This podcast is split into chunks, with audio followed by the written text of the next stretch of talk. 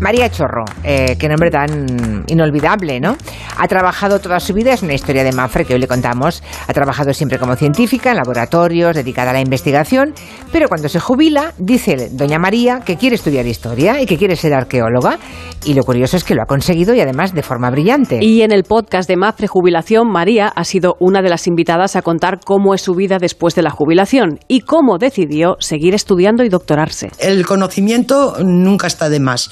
Entonces, cuando yo vi que mis hijos ya eran mayores para andar ellos solos, eh, dije, me debo una carrera universitaria como es historia.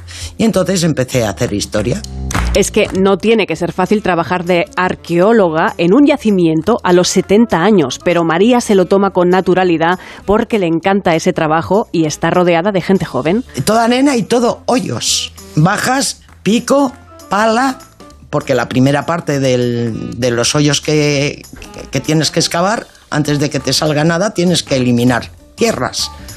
Y cuando ya empiezas a ver cosas, empiezas ya despacito. Arrodíllate, túmbate, saca, mete. Y la pregunta clave para María, ¿hay vida después de los 65 años? Mucha, pero además en todos los... eh, En todos los aspectos. sí, sí, sí, sí, en todo. En el social se puede empezar a disfrutar Bueno, mucho bueno, de los bueno, amigos, bueno. mucho más en el que social, cuando... en, la en las amistades, en mm, tu matrimonio. En la pareja. Tienes en el todo. tiempo. Es, sí. es todo. Bueno, pues es el momento de la pregunta para cualquier persona ya jubilada que nos quiera eh, atender, ¿no?